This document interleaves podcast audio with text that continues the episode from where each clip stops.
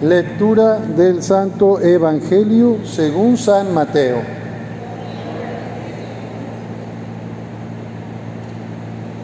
Un día salió Jesús de la casa donde se hospedaba y se sentó a la orilla del mar.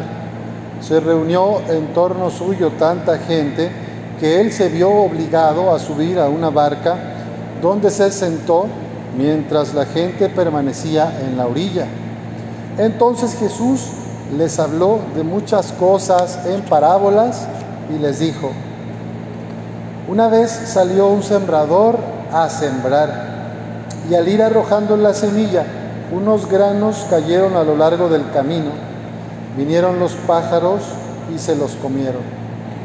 Otros granos cayeron en terreno pedregoso que tenía poca tierra. Ahí germinaron pronto porque la tierra no era gruesa pero cuando subió el sol, los brotes se marchitaron.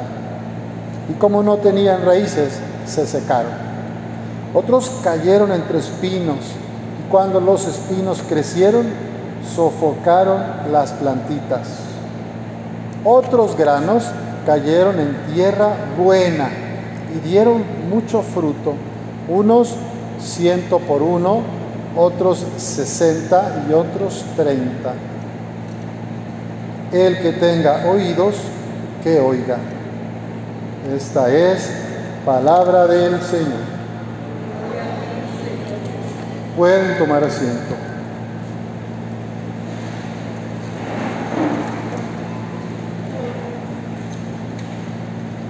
Nos alegramos de que hoy estas cinco chicas y un joven vienen a dar gracias a Dios con su familia Sabemos que los tiempos que hay en la actualidad para muchos adolescentes y jóvenes son de ansiedad, de angustia, de incertidumbre.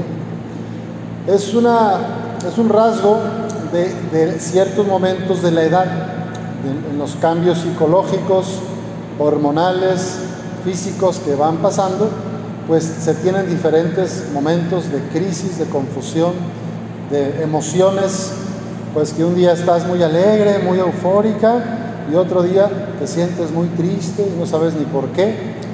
A veces quieres jugar y pasar tiempo con tu familia, compartir y otros días no quieres que nadie te moleste, déjame en paz, me meto a mi cuarto o al celular. Pues estos son etapas de la adolescencia, de este paso a la juventud Qué bueno conocerte a ti misma, a ti mismo, porque cuando alguien se conoce, sabe cómo vivir y relacionarse mejor consigo mismo y con los demás. Es muy importante que le pidan a Dios esa gracia de conocerse. La palabra de Dios hoy habla de un sembrador que salió a sembrar la semilla significa la palabra de Dios. El sembrador es el Padre, nuestro Padre del cielo.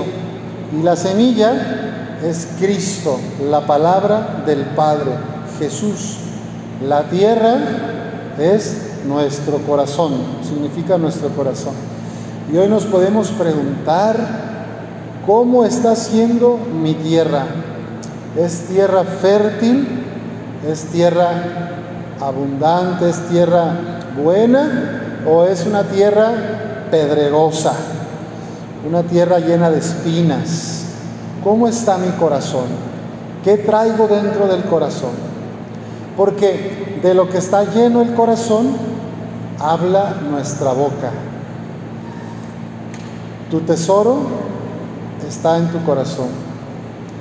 Depende de los sentimientos que tienes, los pensamientos que cada quien tenemos, pues eso habla de lo que hay adentro del corazón humano. Y hoy queremos pedir al Señor que todos nuestros corazones, de las quinceañeras, de Jaime quinceañero y todos los demás, sean tierra fértil, tierra buena. Si siembras amor, cosecharás amor. Si siembras dolor, si siembras rencor o desprecio, cosecharás eso. dolor, rencor y desprecio. Qué importante esta palabra de Dios. La palabra de Dios es viva y eficaz. Y la primera lectura que escuchábamos decía que como bajan del cielo la lluvia y la nieve y no vuelven allá sino después de empapar la tierra, de fecundarla y hacerla germinar, a fin de que dé semilla para sembrar y pan para comer, así será la palabra que sale de mi boca, no volverá a mí sin resultado, sino que hará mi voluntad y cumplirá su misión. Todas ustedes, todos ustedes tienen una misión que Dios pone en su corazón. Los mismos sentimientos de Cristo Jesús se derraman en nuestros corazones por la gracia del Espíritu Santo. Y depende de cada uno de nosotros si cultivamos esta tierra, si cultivamos el corazón para mostrar las mismas actitudes, las mismas acciones que Jesús tenía con sus contemporáneos. Amor, compasión, empatía, servicio, solidaridad, ternura. El enemigo, Satanás, ¿qué quiere? Pues que muestres lo contrario, egoísmo, odio, resentimiento, envidias, que siembres división. ¿Te fijas? Jesús quiere la unidad, la paz, la, compasión. Pues vamos a pedir al Señor que nuestros corazones sean verdaderamente tierra buena, que dé mucho fruto. Señor, tú cuidas de la tierra, la riegas y la colmas de riqueza. Las nubes del Señor van por los campos rebosantes de agua. Tu corazón, tu corazón es como una acequia, como un lago de agua, de agua viva. Deja que Dios inunde tu corazón. Deja que el amor de Cristo inunde, que rebose. Si nos sentimos y nos sabemos amados por Jesús, eso vamos a llevar a los demás. El agua viva de Cristo. Pero si yo no dejo que el agua de Cristo, que el agua viva entre en mi corazón, pues voy a tener un corazón reseco, vacío o por lo menos pedregoso. ¿Y qué va a haber en mis relaciones? Pues discordias, pleitos, queja, chismes. Pidamos al Señor que a ustedes y a todos nosotros nos ayude a abrir el corazón para que se llene de agua viva del amor de Dios.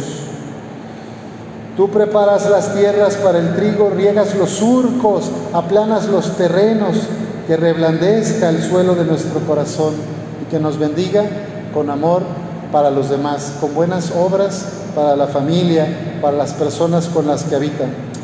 Vamos a terminar esta reflexión pidiendo tres gracias al Señor. La primera, que se conozcan a ustedes mismas, a ustedes mismos, que sepan cuáles son sus deseos profundos, cuáles son mis dones, mis talentos, cuáles son también mis limitaciones o defectos, qué me cuesta más, conocerme qué es lo que sueño, qué es lo, por qué quiero apostar la vida. Es muy importante ¿verdad? en la juventud, conocerte a ti mismo. Segundo, le pedimos la gracia para ustedes al Señor de aceptarte a ti misma, a ti mismo. Una persona que se acepta, que se abraza, que tiene amor propio, sano, es una persona que vive en paz, es una persona que transmite alegría. Una persona que no se acepta a sí misma, que no se quiere, que no se abraza, siempre va a estar buscando afuera los errores, los errores de otros. Y como no se acaba de abrazar, estará triste o tendrá momentos de mucha inseguridad. Pidan a Dios la gracia de aceptarse con la familia que tenemos, con el color de piel que tenemos, la estatura que tenemos, el lugar donde vivimos, la escuela donde estudiamos. Aceptarte a ti mismo es fundamental para que seas feliz.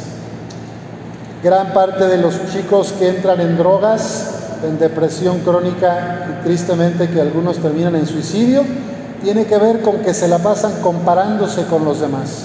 La comparación no es buena consejera, no ayuda. Tú eres perfecta, perfecto como Dios te creó. No tienes que copiar a nadie. Sé feliz con la gracia que Dios te da, con los dones que tienes, con el cuerpo, la forma de ser, la familia que tienes. No tienes que copiar a nadie. Busca tu camino. Y esta es la tercera gracia que le pedimos al Señor. Superarse. Que sueñen en grande y que luchen por sus ideales, por sus sueños. Que no se conformen con ser del montón. Cada una, cada uno es irrepetible Eres única e irrepetible. Dios espera grandes cosas de ti y Jesús te acompañará siempre. Todos los días de tu vida estará contigo Jesús y la Virgen también te protegerá. Pues que estas seis personas, quinceañera, quinceañero, sean luz para los demás y sean agua fresca que da vida al mundo. Todo esto le pedimos al Padre por Jesucristo nuestro Señor. Amén.